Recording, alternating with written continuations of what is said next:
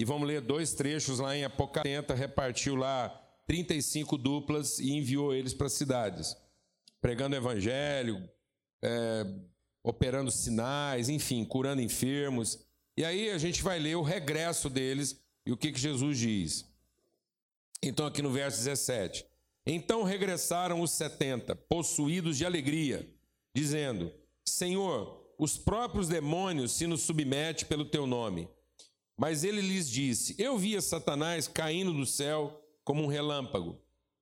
Eis aí vos dei autoridade para pisar serpentes, escorpiões e sobre todo o poder do inimigo, e nada, absolutamente nada, vos causará dano. Amém? Mas a gente crê nisso. Jesus está dizendo: Eu estou te dando autoridade sobre tudo que tem aí, e nada pode te causar dano. Então, o que, que causa dano na gente, amado? O que, que a, a nossa vida às vezes parece tão danada? Hã? É o nosso entendimento, né? É a nossa fé. Por isso a palavra de Deus diz: essa é a vitória que vence o mundo, a nossa fé. Não adianta você ter toda a autoridade do mundo que foi dada por Deus e você não crê nisso.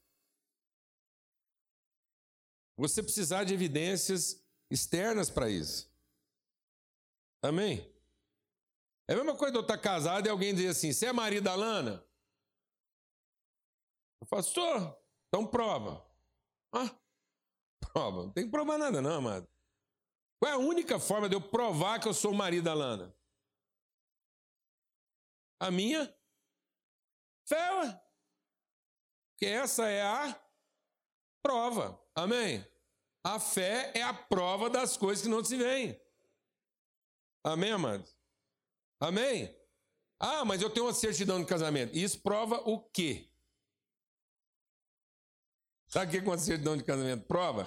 Prova que um dia vocês foram no cartório, cumpriram a lei, assinaram um documento e vocês têm uma obrigação marital, mas não prova que você é marido dela.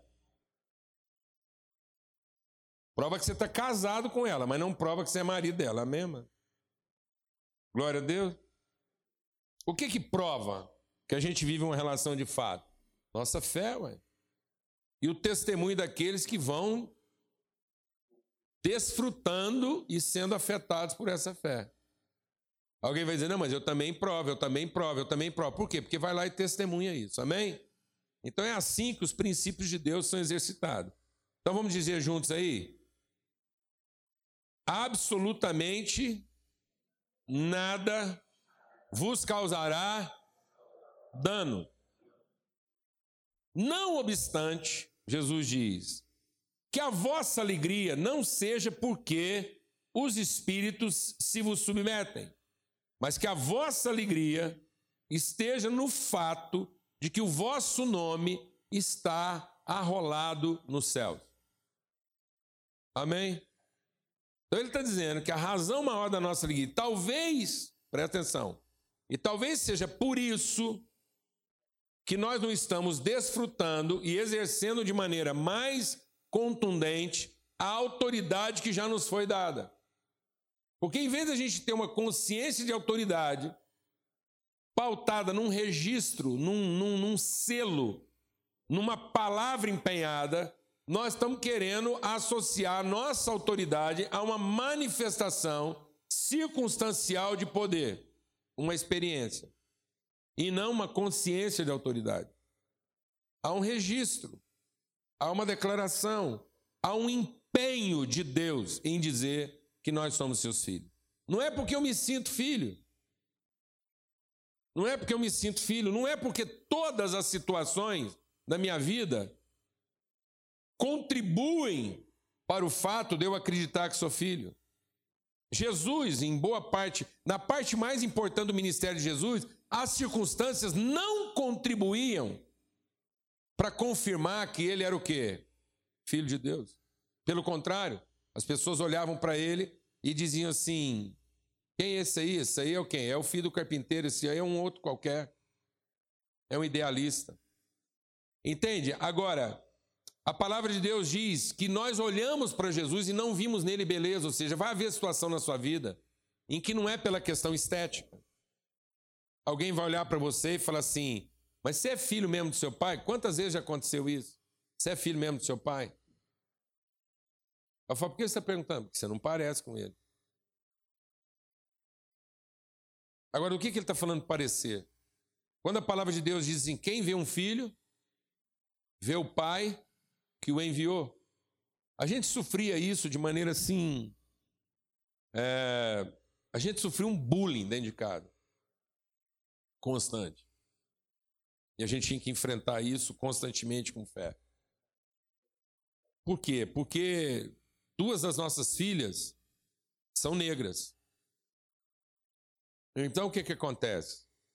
Quando elas eram pequenas, as pessoas chegavam em casa e, pare... e tinha, tinha gente que fazia isso porque é aleluia. Sabe aquelas pessoas aleluia? Aquelas pessoas que. Tem uma pessoa que é aleluia demais, pelo amor de Deus, elas não prestam atenção em nada. Qualquer coisa que você falar, aleluia! Aleluia! Entendeu? É, brincadeira. Agora tem outros não, tem outros que você percebia assim que ele ele queria provocar assim para saber, vamos ver se isso, hum, entendeu? E muito bullying nessa área. Por quê? Porque as pessoas faziam questão dos filhos, tá todo mundo reunido, ah, essa aqui é a cara ah, essa aqui é, essa aqui é, ah, pá. O que que ia acontecer? O que que ia acontecer nessa hã? Nesse rito? elas iam chegar em duas pessoas lá que o quê? Que não tinham nenhum tipo de semelhança física. E aí qual era o nosso trabalho? Evocar as semelhanças de caráter, de valores, de, de sensibilidade. E aí nós, nós fazíamos isso em relação a todos. Não, mas é porque você não sabe. A fulana parece com a gente nisso, parece comigo nisso, Lana nisso, o outro parece nisso. Porque você não conhece a gente direito, então você só está vendo assim. Vai parecer mesmo, a fulana parece assim, o fulano parece assim e tal. E aí nós tínhamos que evocar o quê? O invisível. Porque às vezes na sua vida, mano, alguém vai olhar para você e falar, mas você é mesmo um filho de Deus? Porque olhando para a aparência, por isso a palavra de Deus diz: olhamos e não vimos nele o que? Beleza que nos agradasse. Mas aí o texto de Isaías 53 diz assim: Nós o desprezamos, e da sua linhagem, quem dela cogitou? Tá vendo? Então o que aconteceu? A gente tem a tendência de olhar pela aparência e não pela linhagem. Amém, amado? E não pela, pela, pelo vínculo de família, de verdadeira paternidade. Então é isso que Jesus está dizendo. Está dizendo, olha, vocês têm a tendência de avaliar a vida de vocês pelo quê? Pelo que é aparente, pelas manifestações de poder. O problema de nosso, amados, é que ah, os nossos motivos de alegria, os nossos motivos de alegria estão todos calcados em expressões de sucesso e não de pertencimento. A gente não é alegre por pertencer. A gente é alegre por ter sucesso, por ter êxito. Então, quando, quando, quando alguém fica doente, a gente é alegre por ver essa pessoa curada. E não pelo privilégio da gente poder estar ali e dar a mão. Então, às vezes, uma enfermidade na nossa vida é para que você tenha a alegria do pertencimento. Porque não é difícil ter alegria pela saúde. Um cachorro tem alegria pela saúde. Um frango celebra a saúde dele. Pega um frango sadio e solta. Ele vai sair celebrando. Entendeu o que eu estou dizendo? Mas ele não tem consciência de vínculo, de natureza, de identidade. Então o que a gente celebra na vida? A identidade, a natureza, a relação? Ou a gente celebra o quê? O êxito, a conquista, a posse, o bem. O que nós estamos chamando de uma relação de sucesso? O que nós chamamos de uma relação de sucesso? O que seria uma igreja de sucesso? Fala para mim. Eu tenho compartilhado isso com as pessoas. Eu estou ficando invocado com esse negócio. O que é uma igreja de sucesso? É uma igreja que ela tem mais gente reunida depois de um culto bom ou uma igreja que tem gente reunida depois de um culto ruim? Amém? Deveria ser uma igreja que depois de um culto ruim o povo volta. Mas se o povo só volta porque o culto foi bom, essa igreja é fracassada. Amém, amado? Amém, mano? O que é uma família de sucesso? Continua reunindo no domingo para almoçar junto, apesar da macarronada ser ruim? Ou cada vez aumenta mais porque a comida é fantástica? O que é sucesso na nossa vida? O que nós estamos celebrando? E eu não estou fazendo aqui apologia da porcaria, da desgraceira, não é nada disso. Mas eu preciso entender o que, que são meus motivos. O que, que são meus motivos? O que, que me faz voltar para casa? Chegar lá e encontrar uma família que vai me dar tudo que eu quero, ou chegar lá e encontrar uma família que de fato precisa de mim, que eu possa ajudar, que eu posso cooperar, que eu tenho algo para oferecer. Eu me lembro de um caminhoneiro que era vizinho da nossa casa. A gente era menino. E ele ficava, às vezes, uma, duas semanas fora. E ele tinha uma prática interessante. Ele viajava, às vezes, dois dias inteiros para chegar em casa. Quando ele chegava em casa, ele ficava mais ou menos uma hora dormindo no caminhão. Antes de entrar em casa. Só depois de velho eu fui entender o que é a estratégia dele. É porque ele não queria chegar em casa para dormir. Então ele resolveu o problema dele antes de entrar em casa. Glória a Deus, amado. Você já pensou se a gente fizesse isso? Tipo assim, você está com a raiva, você para em casa, eu falo assim, deixa eu elaborar isso aqui antes de descer. Amém. Posso ouvir um amém, irmão? Amém? Então, estou com sono, vou chegar em casa e fazer o quê? Vou dormir na garagem, vou ficar aqui uma hora dormindo, elaborando. Porque eu quero celebrar o quê? A relação. Eu quero me entregar para a relação. Então a gente vai ler lá agora, quando Jesus fala: celebrem o fato dos seus nomes estarem escritos no quê? Estarem arrolados nos céus. Agora abra sua Bíblia então lá em Apocalipse. E vamos meditar no que, que Deus está querendo falar conosco essa manhã. E lá em Apocalipse, no capítulo 5, a gente vê o que, que é esse arrolado nos céus, né? Porque diz assim: é, Apocalipse capítulo 5: Vi na mão direita daquele que estava sentado no trono um livro escrito por dentro e por fora, de todo selado, com sete selos. Vi também um anjo forte que proclamava em grande voz: Quem é digno de abrir o livro e lhe desatar os selos? Então, sabe, amados, uma das, uma das grandes expectativas, o grande finale do nosso encontro com Deus é porque tem um livro lá. Tem um livro. E há uma curiosidade em torno desse livro. O que, que pode ser o principal livro da biblioteca de Deus? Qual será a leitura de Deus? Porque a palavra de Deus diz o quê? O que, que ela diz? Olha que coisa tremenda aqui. Deus diz assim para nós. Ele não diz para nós assim: olha, você quer ter uma vida bem-sucedida? Medita nas palavras. Medita no livro que eu estou te dando. Glória a Deus, amado. Então, medita na palavra e aprende, porque se você meditar, você vai sempre fazer tudo conforme nela está escrito. Então, Deus é um Deus de palavra. Glória a Deus. Amém? Então, ele criou todas as coisas pela sua palavra. Então, será que tipo de livro que Deus lê para ser esse cara de palavra? Amém? Então, Deus tem um livro secreto que só ele lê, ninguém mais lê o livro que Deus lê. Qual será a literatura de Deus? Vamos descobrir? Vamos descobrir qual é a literatura de Deus, o que, que Deus considera o principal livro de toda a sua biblioteca. Deus trocaria todos os livros da sua biblioteca por esse único livro.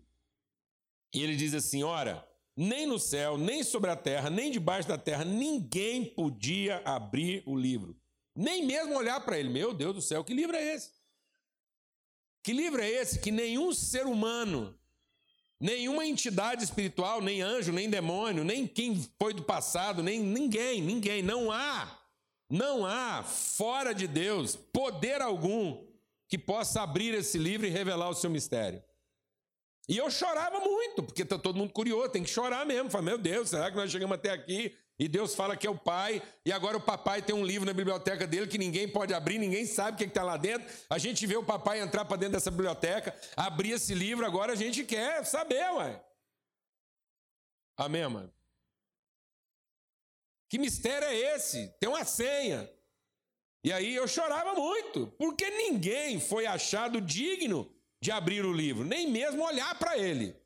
Que poder é esse? Todavia, um dos anciãos me disse: Não chora, não. Está vindo aí o leão da tribo de Judá, a raiz de Davi. Ele venceu para abrir o livro e os seus sete selos. Então vi no meio do trono e dos quatro seres viventes, e entre os anciãos de pé, um cordeiro, como tendo sido morto. Alguém que foi morto e ressuscitou. Ele tinha sete chifres, poderes, sete olhos, conhecimento. E por eles, e, e são os sete espíritos de Deus enviados por toda a terra. Então, todo conhecimento, todo poder, toda autoridade estava sobre eles, sete chifres, sete olhos, que representam os sete espíritos, ou seja, a ação do Espírito de Deus na sua plenitude. A plenitude do Espírito de Deus habita nele. Então é ele. Veio, pois, e ele tomou o livro da mão direita daquele que estava sentado no trono. E quando tomou o livro, os quatro seres viventes e os vinte e quatro anciãos prostraram-se diante do cordeiro. Está vendo? Toda autoridade está sobre ele, porque ele pode abrir o livro. Maravilha.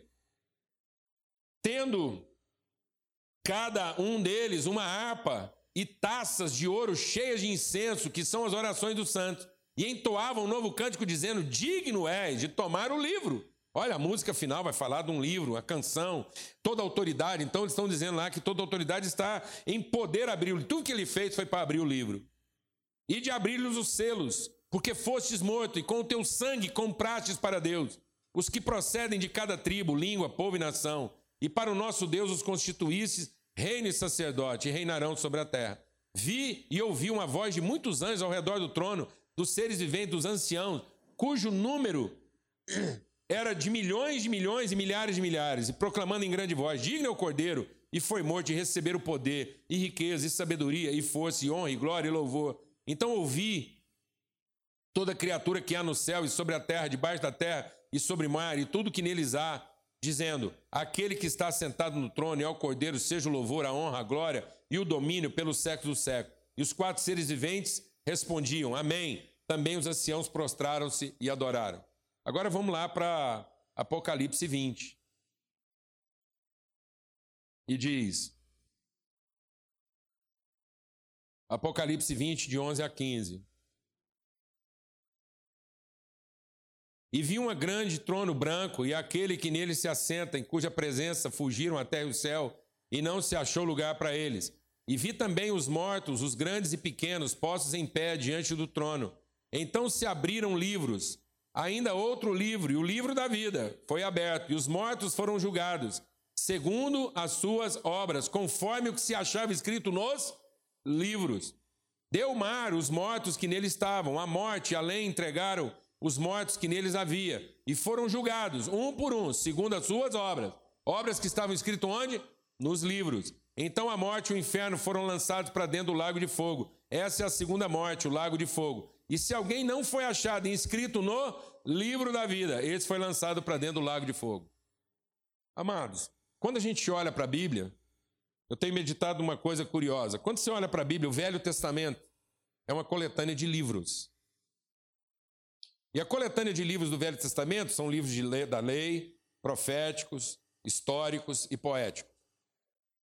Então, são livros que falam das profecias, falam dos cânticos, da poesia, falam dos registros, da história e das leis. Amém? Mas quando você vai para o Novo Testamento, há uma curiosidade. O Novo Testamento não é uma coletânea de livros. O Novo Testamento tem três livros, três livros que são históricos. Mateus, Marcos e João. São três livros de conotação de registro histórico, para definir uma orientação histórica.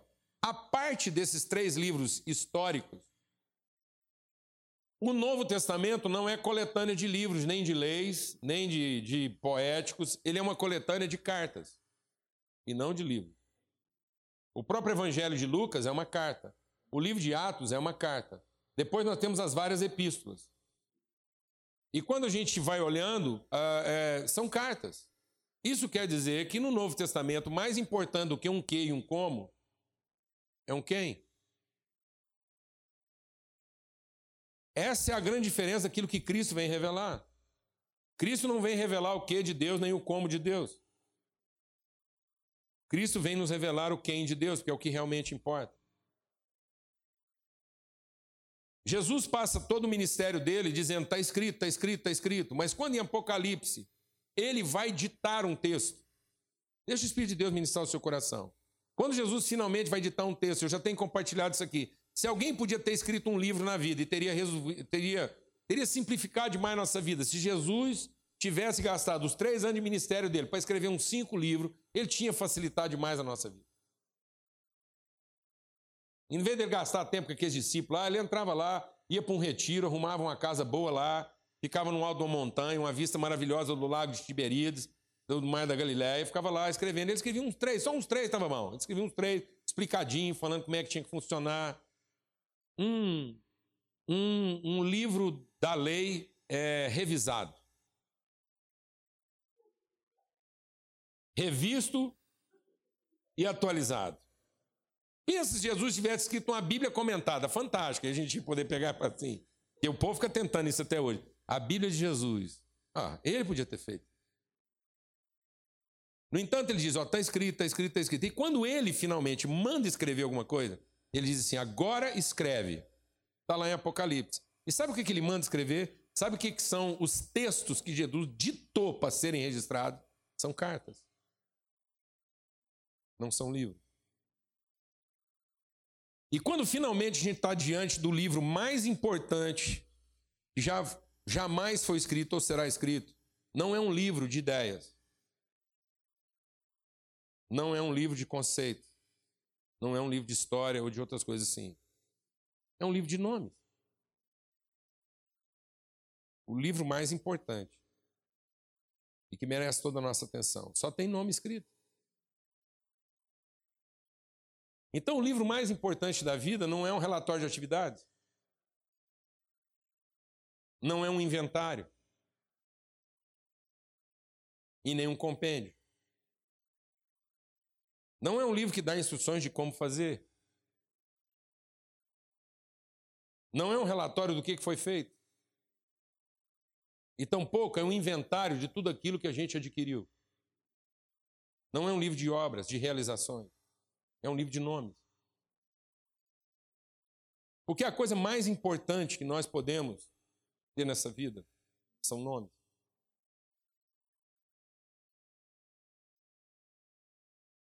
O resto não interessa. O resto nos condena. Todo outro tipo de literatura vai nos condenar. A única literatura que pode nos salvar é uma lista de nomes. Porque a palavra de Deus diz que se Deus olhar para a nossa vida e ver obras e não ver nomes, nós seremos condenados. Porque é nisso que Deus é glorificado em que a nossa vida seja traduzida em nomes não ideias, nem bens. E eu olho hoje para a nossa vida como igreja e percebo que nós, os pregadores e os estudiosos de hoje em dia, nós estamos mais preocupados em defender ideias do que relações. Nós estamos mais preocupados em pregar para dizer quem está certo e quem está errado, do que pregar para ensinar como é que certos e errados convivem.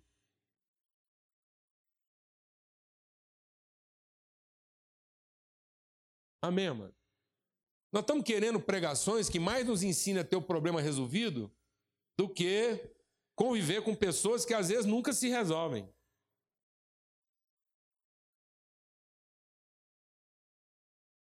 Eu estava conversando com uma mulher desesperada. Ela falou assim: Pastor, vou falar uma coisa para o senhor. Eu já compartilhei com vários pastores. Eles já me falaram o seguinte: Ele, ela está falando do marido dela, ele não muda. Ele não vai mudar. Foi a questão não é essa, a questão é que você está mudando.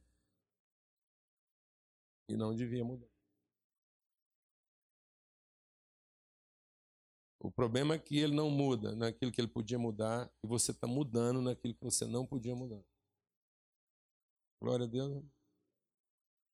Amém.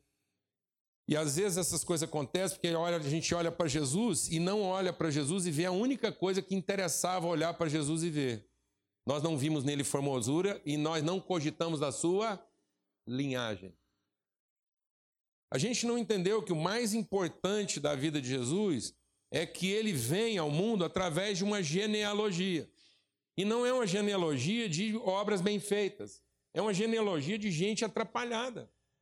Então nós não temos. Amados, A gente não tem que olhar para a genealogia. A gente é tão estúpido que hoje em dia há uma ciência para olhar, presta atenção, para olhar para a genealogia, tentando procurar o que, que alguém fez de errado para justificar a desgraça que eu estou vivendo hoje. Não, amado. Você está lendo mal a genealogia. A gente tem que olhar para a genealogia e falar assim: apesar de ninguém nunca ter feito nada certo, como é que eu ainda não estou totalmente desgraçado?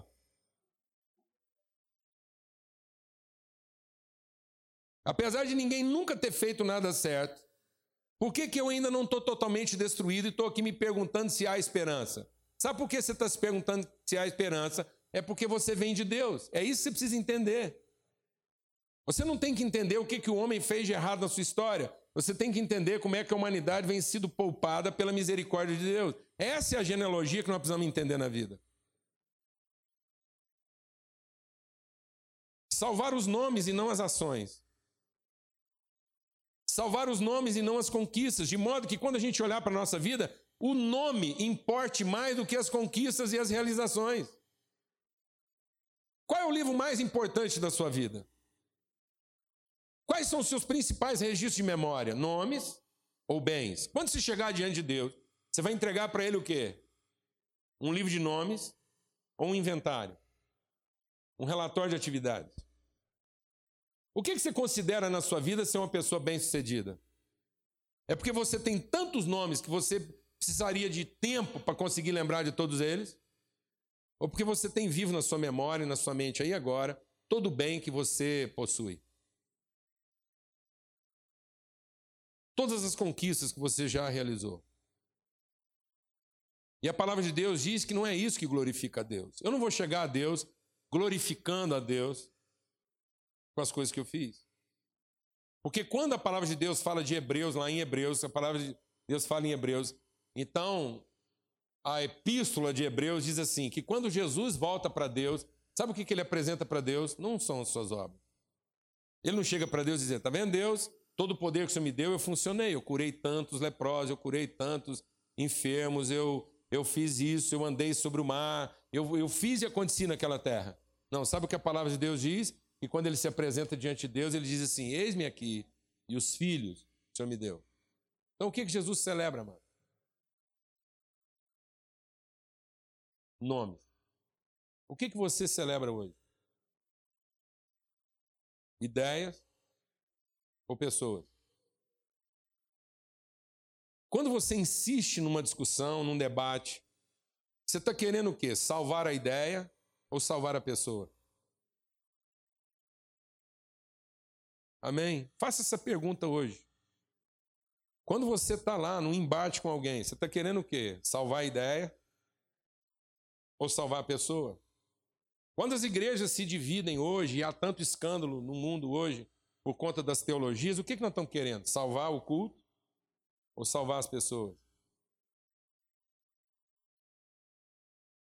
Salvar as doutrinas? Salvar o rito? Salvar as denominações ou salvar as pessoas? O que é mais importante para nós? Salvar uma determinada denominação? Amado, eu vou te dizer uma coisa: no livro da vida não vai ter nomes de instituições. Só vai ter nome de quê? De gente. Não vai ter nome de ministério, não vai ter um nome de empresa lá. Não vai ter uma SA registrada no livro da vida. Você entendeu isso? Você entendeu isso? Não tente salvar a sua empresa se isso está destruindo o quê? Pessoas, porque o grande livro, o único livro que vale a pena ser lido, o livro de cabeceira de Deus, eu vou te falar uma coisa. Quando Deus precisa meditar e ele tem que refletir assim, por que, que ele ainda não destruiu a humanidade, ele não abre um livro de teologia para lembrar o que ele é capaz de fazer. Quando Deus tem que meditar em alguma coisa, ele abre um livro onde só tem o quê? nome de gente. Ele fala: está aqui, por que, que eu ainda não destruí a humanidade?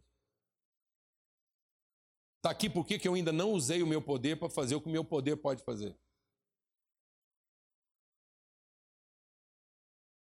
Está aqui, por que, que eu ainda não quis salvar a empresa? Porque eu ainda estou tentando salvar o quê? As pessoas.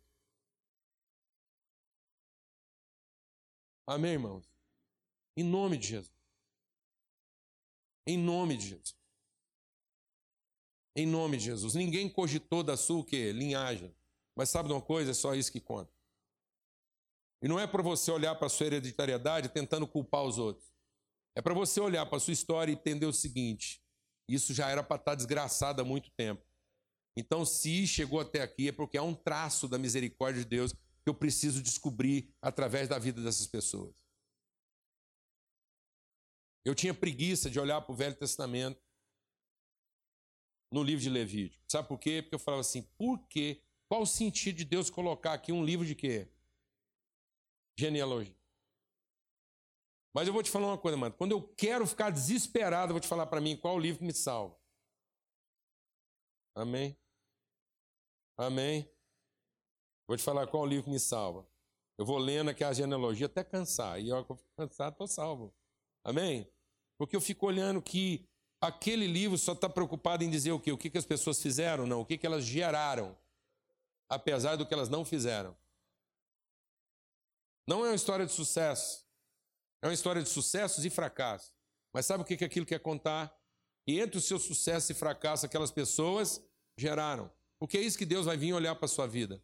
Não é o seu sucesso nem o seu fracasso, é o que você está gerando. E se apesar de todo o meu sucesso, e apesar do meu fracasso, eu não estou gerando nada, então não há o que ser celebrado.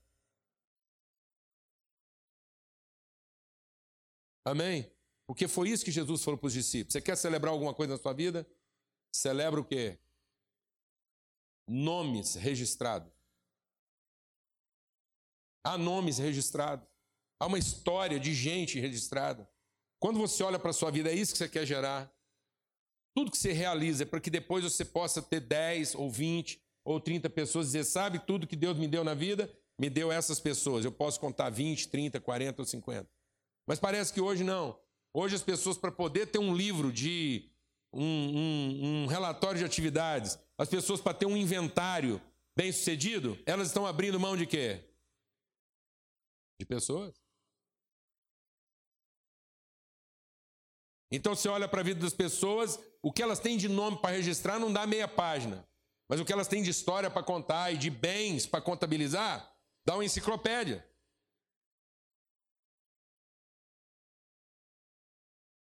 Amém, irmãos? Em nome de Jesus. Quem sabe não é hora de você trocar sua biblioteca? Fala, Deus, eu ainda tenho tempo de trocar o meu inventário, trocar meu, meu relatório de atividades. Amém?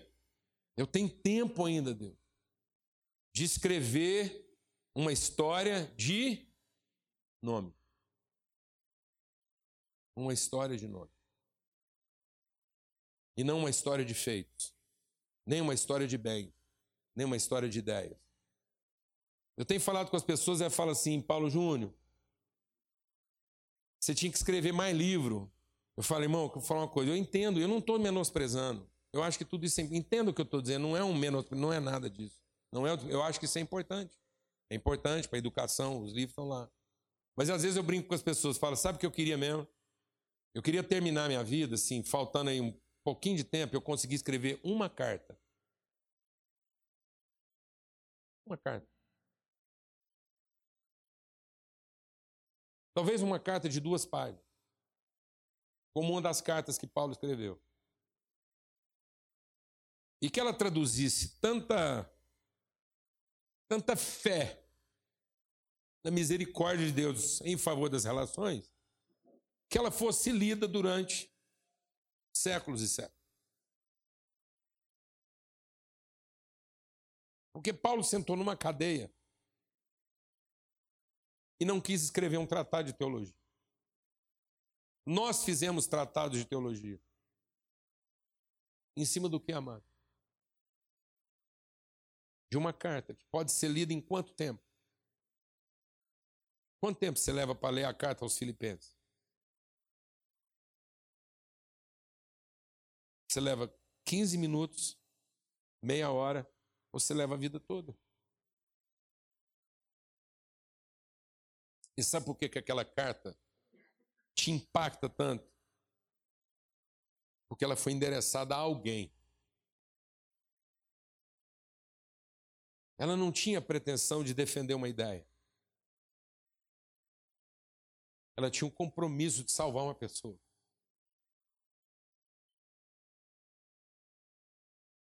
Então, um único texto, um parágrafo, escrito com o compromisso de salvar uma pessoa, pode fazer muito mais do que um tratado inteiro. Pode trazer mais esperança do que uma enciclopédia inteira, do que a Barça inteira. Eu conheço um jovem, um jovem muito, ele é muito. Ele vive dramas emocionais, ele tem um, um déficit emocional grave, relacional. Esse menino leu a Barça. E isso não tratou as emoções dele. Nas horas vagas, quando ele não tinha mais nenhum livro para ler, ele pegava a lista telefônica para ler tanto a parte dos, de pessoa como de empresa. Ele lia a lista, lá as páginas amarelas, ele lia tudo. Ele tem uma compulsão por leitura. E esses livros não puderam fazer por ele o que talvez uma carta faria. Você entendeu isso? Então, em nome de Jesus. Então, tem uma palavra de oração. Olha lá, porque às vezes você está lá preocupado, final de ano, olhar lá para o seu inventário, o que, que eu fiz esse ano? Deus, tem muita gente que gosta no final do ano fazer assim uma, uma reavaliação. O que, que eu tenho feito? As pessoas hoje vão chegando, todo mundo vai chegando aí na faixa aí, né? 60, 70. As pessoas começam a falar: ah, o que, que eu fiz na minha vida? Sabe o que, que pode salvar seu coração do desespero? Procura lembrar de pessoas.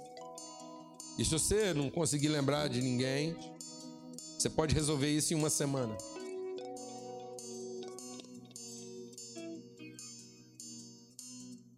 É aquilo que a gente entrega, mano. Ontem, quando a gente foi visitar o nosso neto lá, a família, mas eu tava com muita saudade dele. A hora que a gente tava saindo, ele foi lá dentro e pegou o bicho de pelúcia que ele tem ele desde bebê. É uma centopeia. E aí ele trouxe aquela centopeia, pedaços costurados, e a mãe dele ficou olhando para ele lá, a Wanda ficou olhando, nossa filha.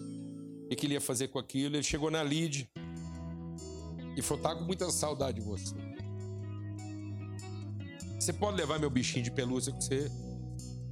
Ela falou: não, mas. Ela falou: leva com você. Eu tô te dando.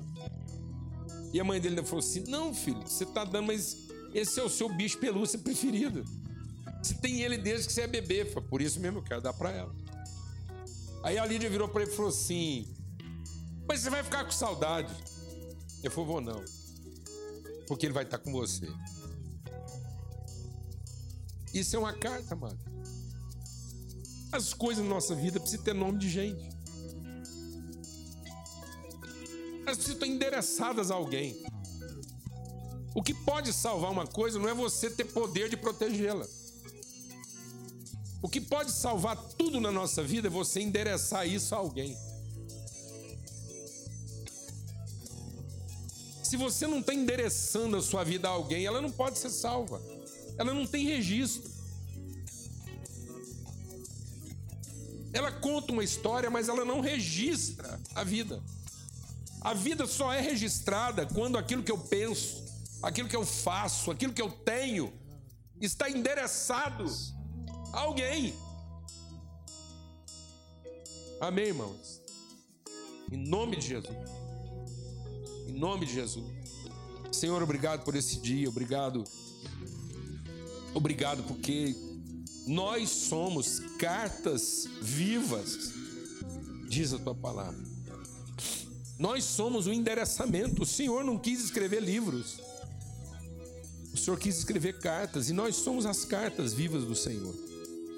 A palavra diz que nós somos cartas vivas escritas não em tábuas de pedra, mas nas tábuas de carne do nosso coração.